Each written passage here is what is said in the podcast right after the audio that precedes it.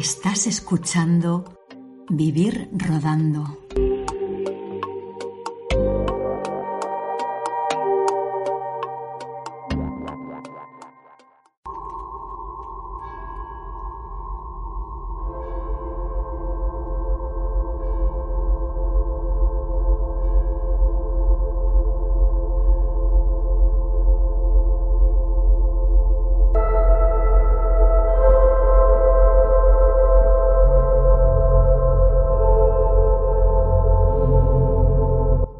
¿Dónde ubicar la figura de César Velasco Broca en el cine español? Pregunta complicada, para el que ha sido, para algunos, uno de los mayores exponentes, si no el mayor, de un cine español experimental realizado en los últimos 30 años en España. Porque para algunos Velasco Broca siempre ha estado ahí, desde sus inicios, muy joven y completamente amateur con Futsi, a finales de los 90, hasta hoy con Alegría Riojanas. Un último trabajo que de alguna manera puede que cierre una etapa, la de los trabajos de corta duración, porque Velasco Broca salta del cortometraje al largometraje con el futuro testamento. Por eso, ¿tiene algo de testamentario Alegría Riojanas? Habla su director, César Velasco Broca. Eso es, sí, en principio, en principio ya dejo, dejo el corto. Hacen este año, en el 2023, ya 25 años que, que empecé a rodar, a rodar cortometrajes. Y ya por un tema de, vamos, de, cansancio, o sea, de la, la, cantidad de energía y la, y la baja rentabilidad que tiene realizar cortometrajes y viendo además que cada vez son más extensos y, requieren de mayor producción, eh, pues ya supongo que no tiene sentido seguir en este formato, sí. Sí, eh, o sea, esto es algo que decidí ya cuando hace pues un año, ¿no? O sea, es un cortometraje, me ha llevado casi tres años y medio producir. Eh, y al principio pues no sabía que iba a ser, que iba a ser el último, pero eh, te puedo asegurar, es por una cuestión de edad también. ¿eh? acabo de cumplir, bueno, acabo de cumplir, maldita sea, voy a cumplir ahora 44 años, eh, que cumplo ya este año 45, bueno, pues 45 años. Y, y, no, ya no, ya, es que no, o sea, de verdad, el, el, la cantidad de, de, esfuerzo ha sido tremendo, ¿no? Y de, de renuncias, ¿no? A nivel personal. Entonces no, no, no puedo, no puedo, no puedo seguir. No, quizás si afrontara cortometrajes más sencillos, pues bueno, por, por, supuesto que podría, ¿no? Pero no, parece que no, que no es el caso y de hecho, eh, el, vamos, el largometraje, el futuro testamento, es ya alcanza una complejidad, pero también es algo que me empieza a satisfacer. Pero sí, eh, no es algo que en Alegrías Riojanas cualquiera que lo viera dijera, ah, vale, acaba de hacer eh, recapitulación y eh, para despedirse, ¿no? No, no, no, no, no, no es el caso, no es el caso. ¿Y cómo va a ser este salto de Velasco Broca a una película de larga duración? Su cine, donde lo experimental, el costumbrismo o el fantástico son claves, ¿va a abrazar fórmulas más clásicas? ¿Va a surgir un nuevo Velasco Broca o de alguna manera va a mutar del cineasta que conocíamos? Eh, bueno, la, verdad es que si ves los últimos tres cortometrajes que, he hecho, eh, digamos en 16 milímetros, que pueden ser Valdelomar fuera de sus casillas, Nuestra amiga la luna mm, y, y Alegría Riojanas, entre sí hay como bastantes saltos, ¿no? Eh, quizás sea mucho más abstracto eh, Valdelomar fuera de sus casillas, el caso de Nuestra amiga la luna, por ejemplo, era muy lírico, ¿no? Con respecto a los anteriores. Y este de la guía riojana se aproxima más un, un, poco a una narrativa más convencional, por lo menos si atendemos al estudio de las secuencias, ¿no? O sea, el, a, al montaje interno, ¿no? De, de, cada una de las secuencias o la estructura de cada una de las secuencias, son secuencias muy clásicas. Con muy clásicas me refiero a cine años 40, 50, y, y, el largometraje va un poco más por, por, esa, por esa línea, ¿no? O sea, quiero decir que, que, que, aunque hay rasgos que más o menos son identificables en, en cada uno de mis cortos anteriores, es cierto que, que había como, como saltos ¿no? entre, entre ellos, bastante pronunciados.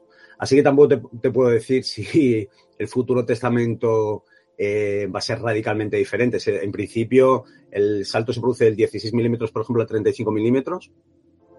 Es eh, sencillamente por una cuestión de, de, de, definición en los planos generales y, y que quiero explorar más el, el, mundo de los planos, uh, sí, del, del, plano, del plano general, ¿no? y de la coreografía interna dentro de los planos generales. Entonces, pues tengo que saltar al 35 milímetros inevitablemente. Eh, y después, pues hombre, supongo que no voy a cambiar el modo que tengo de encuadrar porque es algo que he ido, digamos, como perfeccionando a lo largo de, de muchos años. Pero sí que quizá narrativamente sea algo un poquito más, un poquito más clásico, sí. Porque aunque conocemos a Velasco Broca por sus cortos, no ha sido este Futuro Testamento su primer intento de rodar un largo. Y cabe preguntarse si ha habido recelos por parte de productores de adentrarse en un universo de Velasco Broca de larga duración. Sí, sí, ha habido como varios proyectos mm, por el camino del largometraje que, que sí, que, que, no fueron abordados, pero yo creo que era más por un tema de desconocimiento mío. ¿eh? O sea, eh, no hay que olvidar que aquí el, el, los directores que venimos de, estos campos eh, tenemos que ser en gran parte también productores de, de, nuestros trabajos. Entonces, digamos que yo no tenía la experiencia suficiente por aquel entonces para, para afrontar un largometraje como productor. Y ahora creo que sí que, que sí que, que, tengo todo ese camino hecho y que, vamos, y que puedo afrontar perfectamente la producción de, de un largometraje, ¿no? En asociación con otros coproductores, pero vamos, digamos que esa ha, ha, sido la parte en la que más he fallado. Y con respecto al miedo que pueden tener los productores eh, en cuanto a, realizar un largometraje de estas características eh, abiertamente experimental, eh, yo creo que sí, que sí que ha pesado, digamos, en el, en el pasado, pero que justo con Alegrías Riojanas, eh, yo creo que han visto que, existe una posibilidad de narrativa y, bueno, y después tendrán que leerse el guion del Futuro Testamento, que se podrá ver que, que, bueno, sí, que es, más narrativo, pero no porque yo mismo eh, esté haciendo concesiones para sacar adelante un producto, no, no, no, no, no, es por evolución, por evolución natural, ¿no? Yo este año me he visto ya cerca de 350 películas de cine negro eh, de lo, americano de los años 30, 40, 50, bueno, perdón, de los 40 y de los 50. Y después de cine terror de los 30, de los 40 y también de, los 50, terror gótico, ¿no? Entonces, pues bueno, pues también es algo del... Mm, de algún modo si hago cines para devolver un poco al cine lo que él me da, ¿no? O sea, no te puede estar dando todo el rato el cine y tú no hacer nada por él. Entonces, a la hora de trabajar, pues tienes que reaccionar y yo reacciono, mm, pues eso, intentando eh, introducirme o inscribirme dentro de, de una, de, de, una historia, ¿no? De, de, la historia del cine me refiero. Algo que vuelve a demostrar Alegrías Riojanas es que es un director de ciencia ficción, o mejor dicho, de cine fantástico, género durante muchos años vilipendiado o ridiculizado. Claro, de ciencia ficción yo, yo, yo creo que ando más por... O sea, a mí el, el, lo que más me gusta de la ciencia ficción a la hora de hacerla es más el carácter fantástico que tiene que propiamente el componente de ciencia. Entonces yo creo que soy más un autor del fantástico. Del fantástico. Y, en, y, dentro del fantástico, lo que se llama el género, ¿no? Que lo mismo es el fantástico, que es el terror, que es el, tengo elementos un poco, un poco de todo, de todo ello, ¿no? Sí, eso claramente creo que sí, sí, sí, soy un, soy un cineasta del fantástico con todo lo, lo, que eso conlleva, quiero decir. otro, otro nicho, o sea, claro, no, es experimental, pero también es fantástico. Joder, es nuevo. Suma, resta, que esto que va, que, no sé, ahora mismo, por ejemplo, el fantástico se ha puesto un poco de, de moda, me refiero entre la crítica, ¿no? Que antes eran trabajos sobre ni los, vamos, ni siquiera se hablaba de ellos, salvo nuevamente los críticos de, de nicho, de género, eh, que, que, son los... Y ahora, pues bueno, parece ser que se ha abierto un poquito más, pero bueno, son, todos son modas. ¿eh? Eh, lo mismo que viene va. Entonces ahora mismo, en un momento dado, pues me puede venir hasta bien, ¿no? El, el, el que me cataloguen así como, como cine fantástico, ¿no? Después es increíble porque consumo, vamos, o sea, lo que yo consumo, digo yo. Eh, veo cine de, vamos, de todo tipo, ¿no? Claro, o sea, no, esto no. Ahora me dio por, por el cine negro, por ejemplo, ¿no? Cine negro a muerte. O sea, creo que no hay nada mejor. Y de hecho es que creo que está todo ahí. Creo que está todo en el cine negro. Sí, el, el, el futuro testamento tiene mucho, mucho, mucho, mucho de cine negro. Tiene mucho de cine negro. Alegrías riojanas nos lleva por cuevas, iglesias o castillos de La Rioja, siendo localizaciones o los espacios claves en la obra de Blasco Broca. Pero cómo de importante es en la preparación de sus trabajos. ¿Va antes el territorio o la idea? Yo nunca he escrito ni una sola línea sin saber en qué localización iba, iba a rodar. Eh, de hecho, nuestra amiga La Luna está rodada íntegramente en, en, en, Asigat, que es el barrio donde yo estuve viviendo casi, casi cuatro años, tres años y nueve meses. Eh, y el cortometraje no surgió hasta el segundo, hasta finales del segundo año. Que yo digo, venga, vamos a rodar. Ahora ya, ya, ya, llevo dos años ocupando este territorio, más o menos sé qué es lo que tengo que, que rodar, eh, ya he fragmentado el espacio, ya sé cómo se van a comunicar los diferentes planos, entonces ahora es cuando escribo, bueno, de hecho es que no existía un guion de, de, de nuestra amiga la luna. ¿eh? Por ejemplo, ¿no? Entonces en, este caso siempre es el territorio antes. Pero, pero no, pero eh, después hay otra cosa curiosa y es que no me gusta nada caminar. entonces, entonces muchas veces son aprovecho viajes a los que estoy obligado a ir para eh, descubrir nuevos, nuevos sitios. O sea, nunca he hecho eso de, venga, vamos a localizar, ¿no? Y sentarme al lado de, eh, sentarme en el copiloto, porque no tengo carne de conducir, ¿no? Y empezar a, venga, vamos aquí, vamos allá. No, siempre ha sido eh, pues allá donde vivía, allá donde rodaba, ¿no? Eso es, sí, está más relacionado con, con los espacios que he, ido, que he ido viviendo. Alegría Riojana 100% es eso. Eh, Sí, eh, pues por ejemplo, bueno, en realidad todos, ¿eh? Si eh, le ocurre lo mismo a, a, a, esto, bueno, yo creo que a, todos los cortometrajes, vamos, es que es así, por ejemplo, Van los eh, Grillados es Madrid, ¿no? Pero ¿qué Madrid es? Pues es el Madrid de, de ciudad universitaria.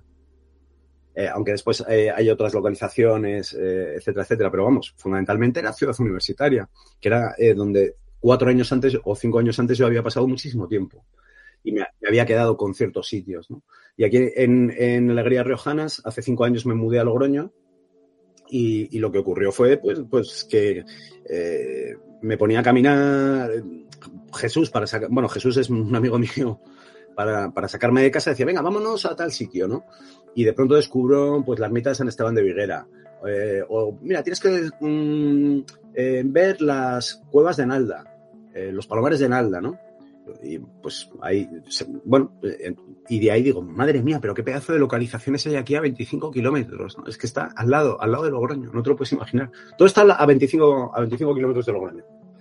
Entonces, eh, después, claro, volví muchas veces a, esas localizaciones, pasé mucho tiempo en ellas y, de ahí pues surge, surge el guion, ¿no?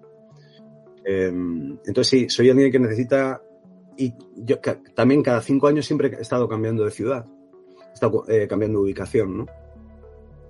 Ya llevo cinco años en Logroño y la verdad es que maldita sea, he dado con una casa que me gusta mucho y no quiero salir. Lo mismo es la... Ni siquiera llego a hacer largometraje, ya dejo todo, ¿no? Por, porque no me muevo. Pero no, no, no, no. No es así.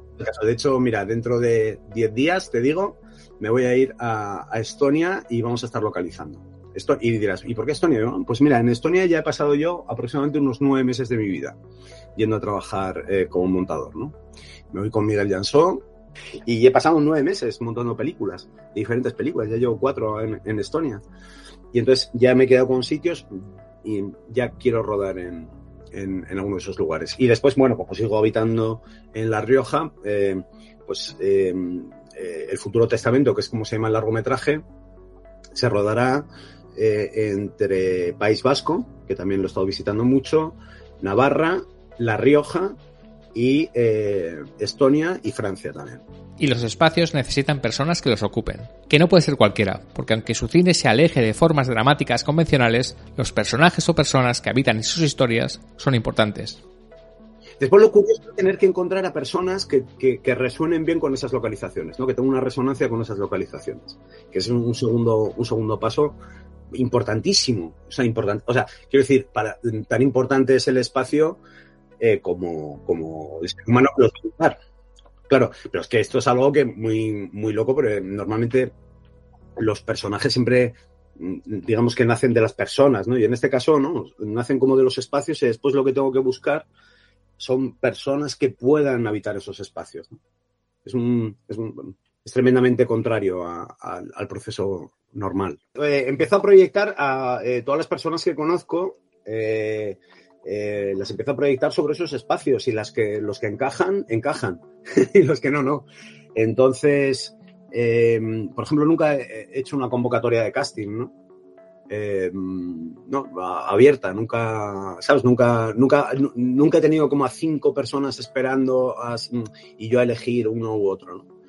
Sino que, bueno, de, es cierto que conozco a, muchos seres humanos, ¿no? Porque aunque tiendo a la, tiendo, ya te digo, a la concha, pues bueno, me veo obligado, pues, por mi profesión a, relacionarme con, con bastante gente y, y nada, lo que, y, y, claro, yo tomo mis apuntes mentales.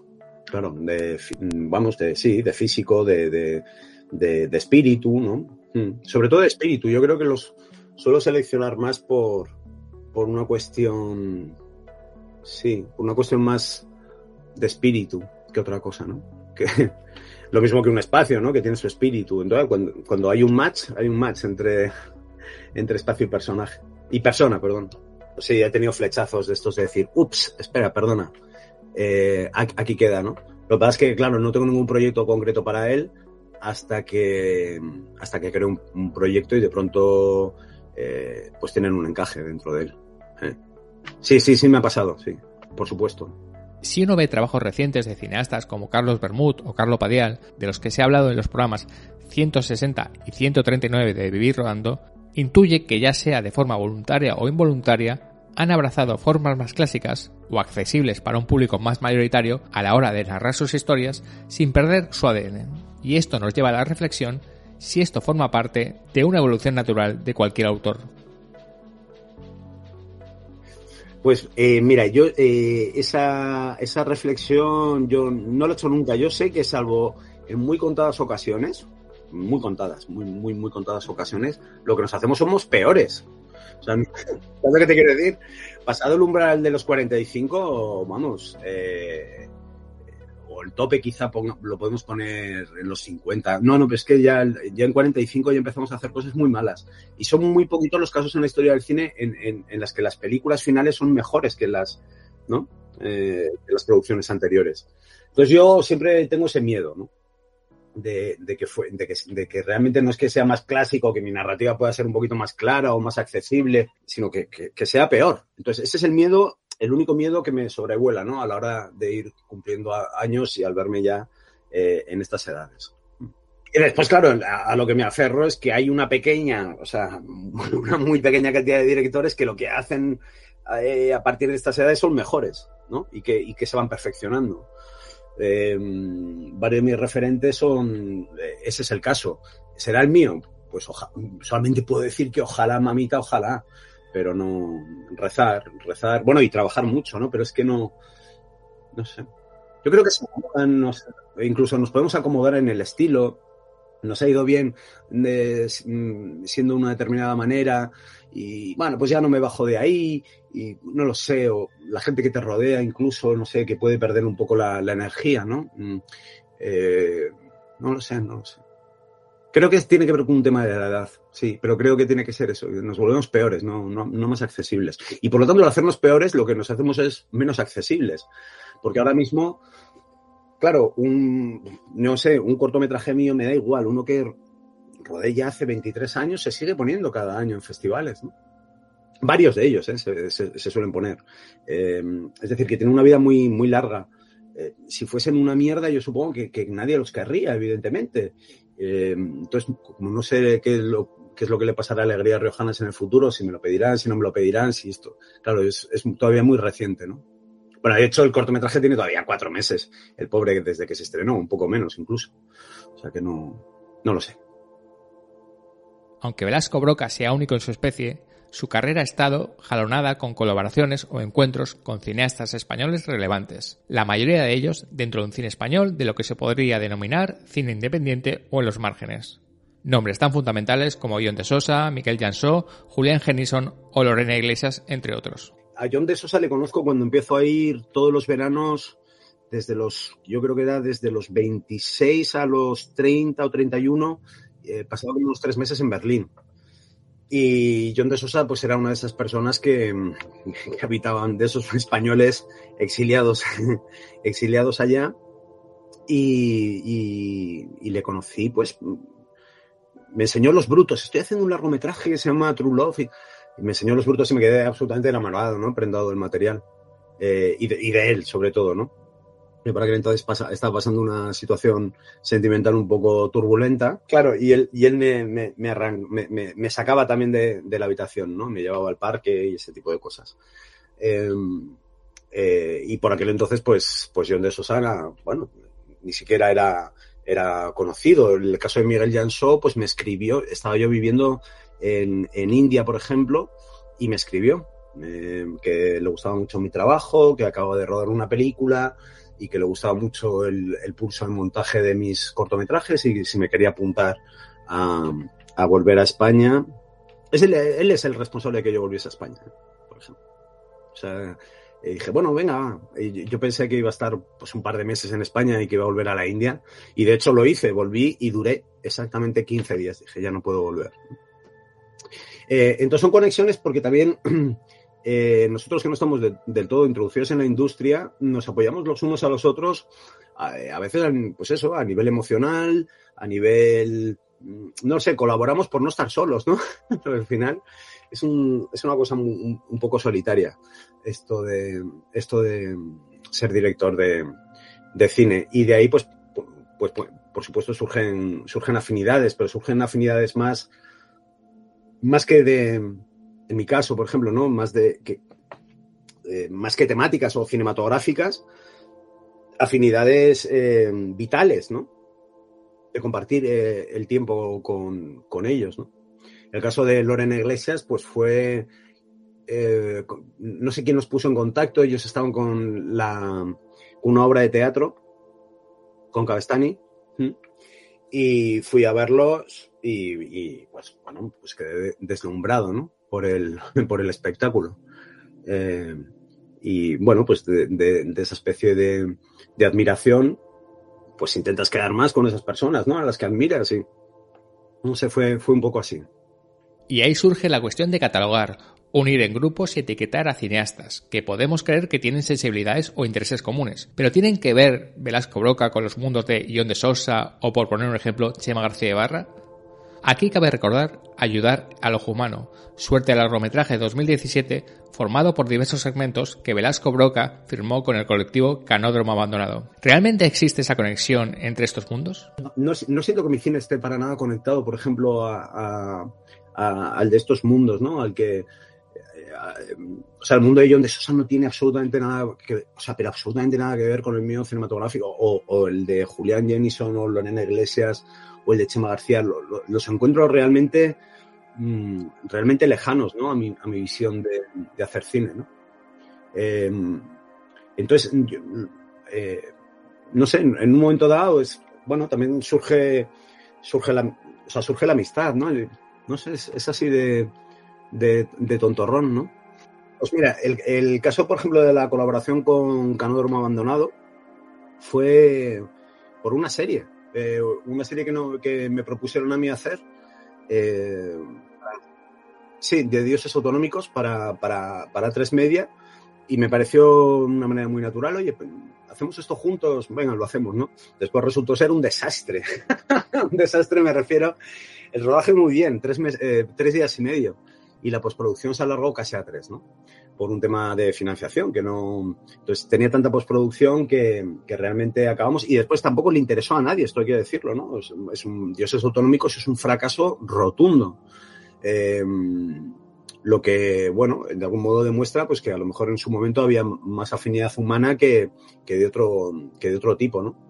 Eh, o, nuevo altar, ¿no? También eh, otro caso, ¿no? En, el que Julián escribe, yo dirijo y, es otro, y es otro fracaso. O sea, quiero decir, y con fracaso me refiero también que quizá eh, acabamos tan exhaustos del, de todo el proceso que, que, no lo movimos después. Pero es que independientemente, independientemente de si teníamos fuerzas para seguir moviendo un proyecto que nos había costado llevarlo a cabo durante tres años, que acabas que es que no lo puedes ni ver, no te puedes ni imaginar lo que es, ¿eh?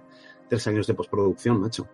O sea, dices, venga, toma, por el santo, eh, no lo quiero ni ver. Entonces, si no, lo, si no tienes fuerzas para moverlo, las cosas se mueren, ¿no? Pero por otro lado, también pienso que son fracasos. Eh, un caso de colaboración totalmente eh, que cae en el fracaso, vamos. Sí, sí. Entonces, no sé, en este punto eh, yo creo que me voy a centrar más. Dejarse de tanta colaboración y tanta hostia y centrarse cada uno en lo suyo y la tendencia de incluir a Velasco Broca en este nuevo cine español surgido a partir de 2010 puede ser un error, aunque sea solo por una cuestión de fechas. Con su carrera comenzando a finales de los 90, César Velasco Broca está más cercano en tiempo a cineastas como Nacho Vigalondo, Borja Coveaga o Eugenio Mira, también nuevos cineastas rompedores en su momento, pero a veces erróneamente vinculados a un cine español más estándar. Porque no hay que olvidar que obras como Los Cronocrímenes o The Birthday podían ser tan arriesgadas y poco mayoritarias como las últimas películas de estos cineastas anteriormente mencionados. Y, hay que hablar que la, joder, que la mayoría de ellas son también eh, trabajos tan difíciles y tan especiales que son fracasos de taquilla. En el caso de, mira, de Nacho Vigalondo y de, taquilla, vamos, tal cual. Son fracasos de, taquilla. Entonces, eh, eh, y, que, y, que, nadie se engañe, o sea, Nacho Vigalondo ha hecho un cine más, o sea, marciano en el sentido de más extraño y más difícil e inteligente. O sea, es un trabajo impresionante, o sea, quiero decir.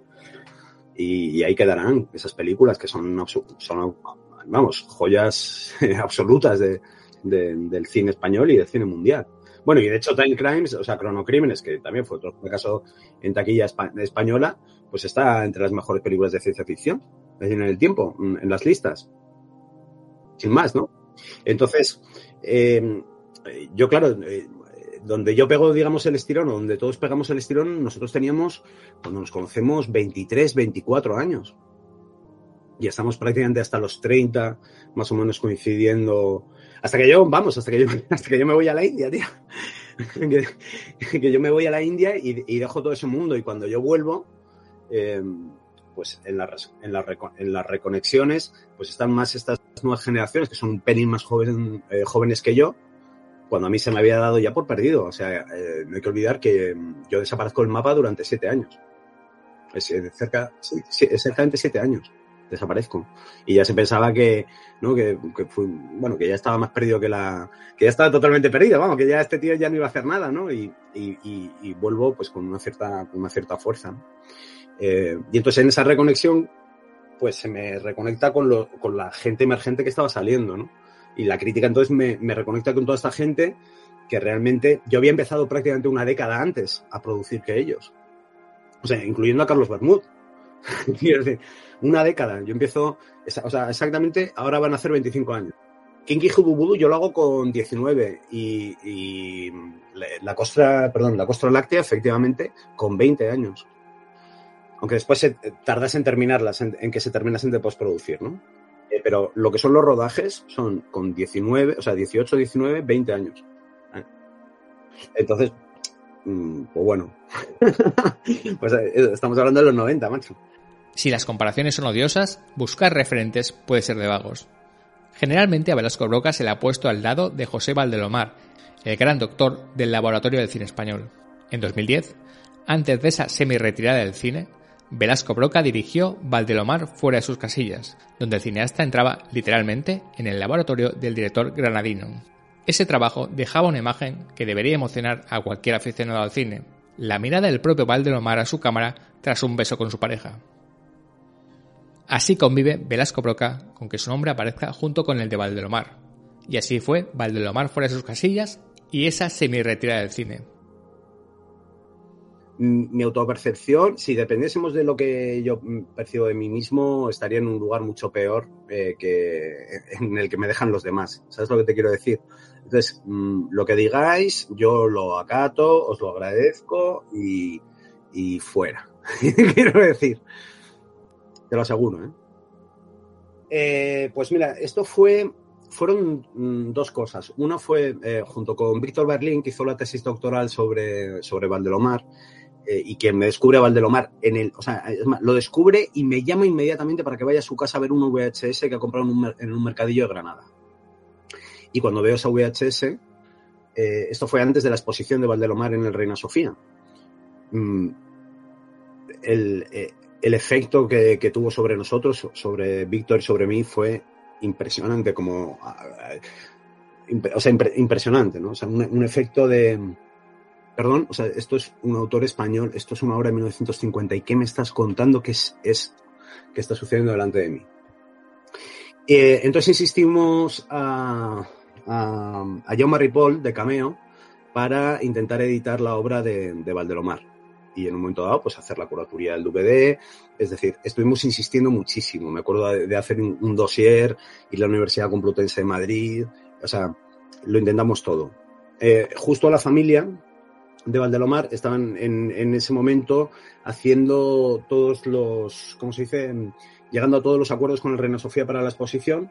Y después de tres años, yo estoy en Berlín rodando con John de Sosa una cosa que se llamaba eh, Imperio y Aurora, que consistía en rodar besos de parejas y de exparejas. Estamos rodando besos nada más, ¿no? Llevamos como tres meses rodando besos. Eh, desparejas, que es una cosa muy difícil de conseguir, ¿eh? Muy difícil de conseguir. Bueno, pues ahí estábamos nosotros. Cuando me llama Jaume Ripoll, eh, esto creo que era en Berlinale, y me dice que, que, finalmente que sí que sale adelante el pack de DVD y, que quieren que lo gestione yo eh, con Víctor Berlín y que, y que, hagamos un documental sobre, sobre la figura de Valdemar. Entonces, de pronto veo un material que no había visto entonces, que era eh, una de las películas familiares de Valdelomar, que era Valdelomar besándose con su mujer, ya me estalla la cabeza. Yo llevaba ya tres meses rodando besos y me encuentro con un beso que es mejor que todos, los que hemos rodado nosotros y digo, ¡cia!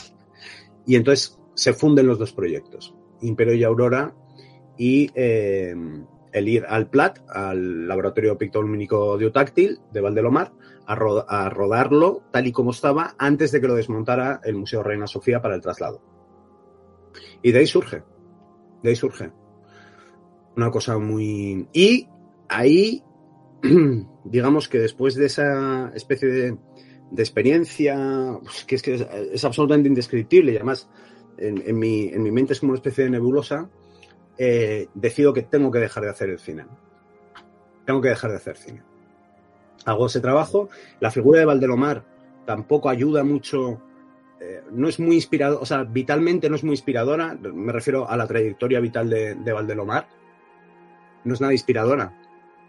hombre sufrió muchísimo, eh, una incomprensión absoluta. Entonces se, fundieron ahí esas dos cosas y me fundí yo, me fundí. Hice Valdelomar fuera de sus casillas, que si lo ves, eso sí que es un adiós al cine, un adiós para siempre. O eso creía yo, así, bueno, y necesito casi siete años de recuperación, bueno, de decir, bueno, venga, va, que esto del cine, que ven, que no te lo tomes tan en serio, saca la cámara a relucir, junta un poco a la gente y ya está, otro, y ya está. Y, de ahí ya pues sale mm, nuestra amiga la luna y, y, lo que viene a ser Alegría Riojanas. Y ese beso de Valderomar con su mujer y esa mirada. Sí, fue un, trabajo, parece que todo el trabajo anterior de Valderomar fuera de sus casillas te ponga en un mood, ¿no? Para que puedas ver realmente un, un, selfie, ¿no? Es un selfie de cámara, de es un selfie de cámara de Valderomar, ¿no? Como si, como si toda la película anterior, los cuatro minutos y, o casi los cinco minutos anteriores, mm, te dejaran en un estado emocional lo suficientemente afinado como para poder percibir lo que es el cine y el beso. Y un beso, ¿no? Eh, es muy curiosa esa imagen, ¿no? Porque no se trata solamente de un beso de amor entre dos personas, ¿no? Sino es un beso de amor entre dos personas con un testigo que es una cámara. Y los tres forman parte de un triángulo. ¿eh? Es la cámara, es Valdelomar y es su mujer. Las supuestas dificultades del público ante un cine experimental suelen ser más cercanas al cliché, porque todo el mundo puede entrar en el universo de Velasco Broca. Lo normal es que la respuesta, incluso de gente como muy ajena al mundo del cine o que tienen la aproximación natural, una aproximación normal, ¿no? Natural, como a, todo el mundo le gusta el cine, ¿no? Eh, sale de las películas, macho, y, y, muchas veces me vienen a agradecer, ¿no? Oye, gracias por hacer esto, joder, porque la verdad es que yo no pensaba que... Y no ha sido de pronto, no ha sido una sesión de cine abstracto o de cine estructuralista o serial o lo que sea, ¿sabes lo que te digo, no? Que son una película de Bracach, no, no, no, no, que esté haciendo aquí. No, no, no, no, no. No, no, de pronto, de pronto entran en, un, entran en un, una especie de realidad eh, compleja, simplemente que es un, pelín más, un, poco más rica y un poco más compleja. Y no saben lo que sentir, bueno, pues ya lo, ya lo irás descubriendo, ¿no? Alegría Riojanas marca un final o un punto de aparte en los casi 25 años de carrera de Velasco Broca, y puede ser un buen momento para hacer balance. Aunque su figura ha sido ampliamente reconocida, ¿cómo se ve el cineasta a la vez dentro del cine español? Mira, para empezar, y voy a ser absolutamente sincero, yo soy un poco de, los compañeros de los que coincido, o sea, con, los que coincido en festivales, ¿no? Eh, eh, pero mm, es cierto que no tengo un conocimiento profundo del, cine español. O sea, yo creo que hoy por hoy quien sabe lo que se está produciendo en el cine español ni siquiera llegan a ser los periodistas o los críticos, son los programadores, que es una figura que he descubierto, pues fíjate, ya con 44. Tengo que decir, yo no he sido nunca muy consciente, por ejemplo, de mi cuerpo, ¿no? O sea, no sabía, yo podía llegar a comer algo y no sabía si me sentaba bien, me sentaba mal. La mayoría de las veces todo, casi todo me sienta mal. Eh, y con el paso del tiempo te vas dando cuenta de qué es lo que te viene bien, lo que te viene mal. Uno cree que le puede venir bien la compañía, pero después descubre que no. Entonces, mm, con esto quiero decir que yo nunca me he enterado de nada. Entonces, eh, ¿cuál es la figura? ¿Qué figura ocupo yo en el cine español? Pues, pues probablemente como no me entero de nada, no te la sepa decir. Pero te lo vamos. Sí, sí que sé que más o menos soy querido, o sea, soy, bueno, soy querido, cuidado, lo que acabo de decir. Eh, mis trabajos son apreciados por, bueno, pues por una parte de la crítica y, por buena parte también de, mis contemporáneos. Eh, entonces, pero bueno, este es el feedback, el feedback más de a pie que yo, que yo puedo tener, ¿no? Pero no sé, eso es algo que estaría muy bien que me dijeras tú, ¿no? ¿Cuál, crees que es la posición que yo ocupo? Porque yo, no sé, llevo cinco años, por ejemplo, encerrado ahora en, digamos, en una casa. He salido para rodar, eh, y, bueno, y hace tres meses, pues para promocionar un poco el corto yendo a festivales, ¿no?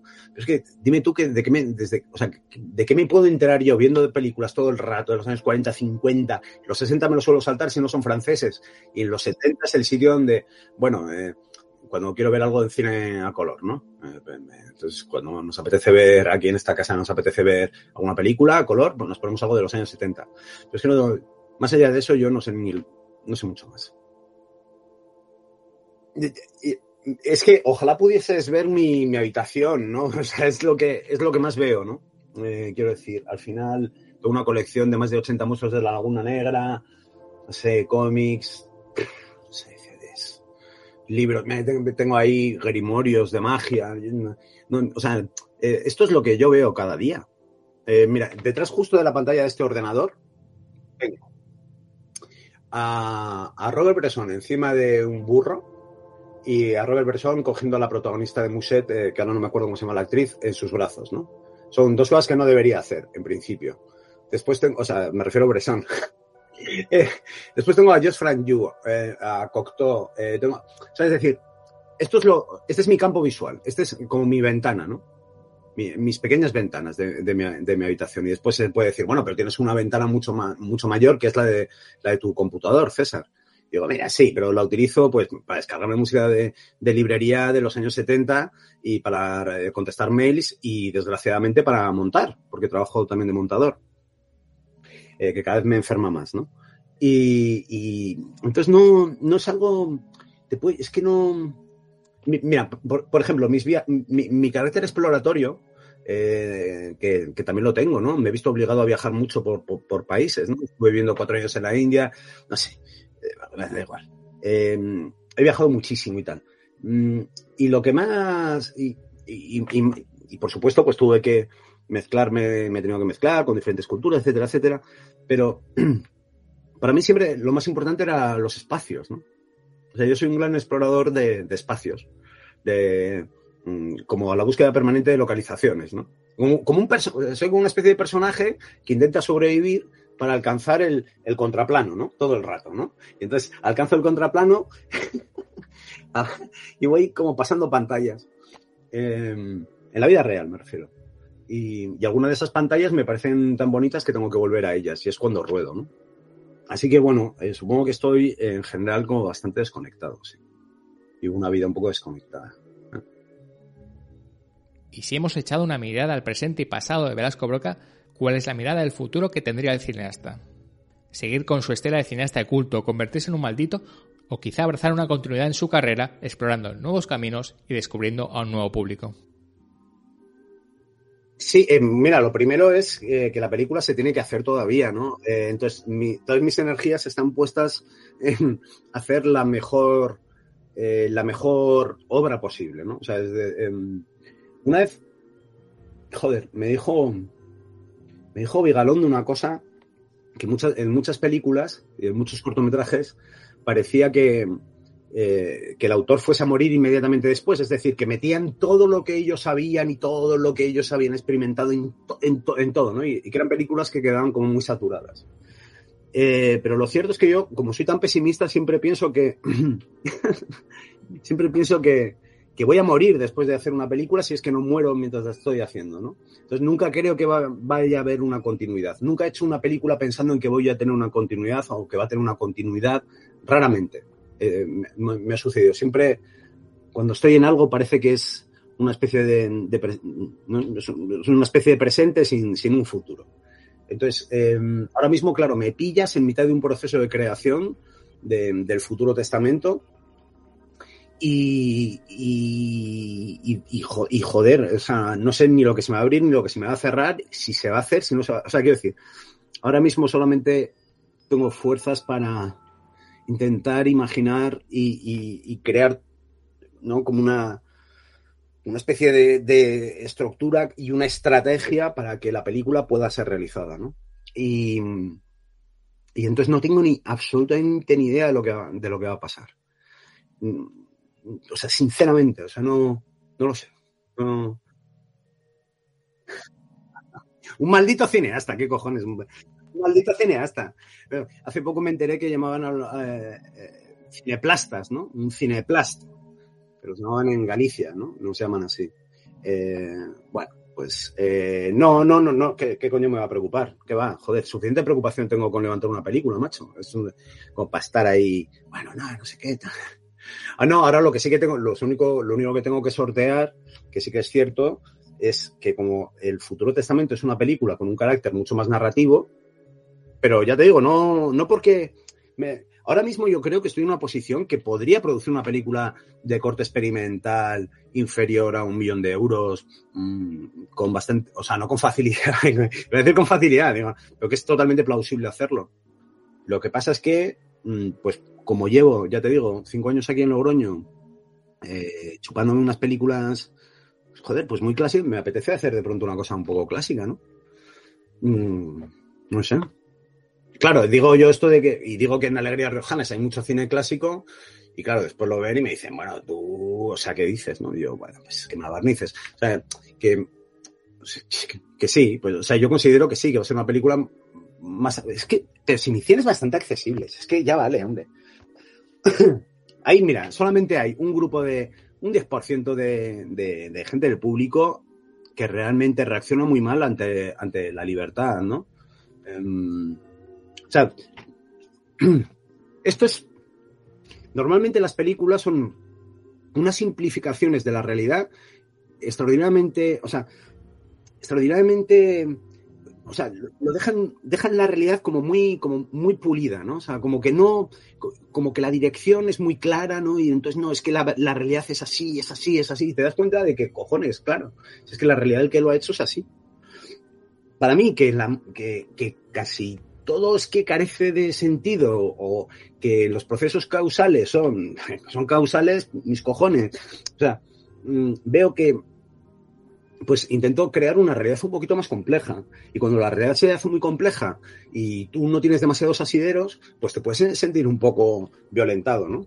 O sea, sin embargo, un largometraje tiene un principio, tiene un final, o un mediometraje, cualquier tipo de película, vamos, cortometraje, lo que sea, tiene un principio y un final y no hay que ponerse muy nervioso porque el camino sea un poco desconocido. Pero hay gente que se pone muy nerviosa, macho. Las verdaderas alegrías de toda esta historia es que Velasco Broca volvió, y volvió con fuerza. Futsi, Avant Petalos Grillados, Valdelomar fuera de sus casillas, Nuestra amiga la luna, Alegrías Riojanas, obras de Velasco Broca, donde lo extraordinario se convierte en algo natural para el ojo que lo quiera ver. Y quizás solo estemos a mitad del camino de la alucinante y nunca mejor dicho obra de Velasco Broca. Hasta el próximo programa.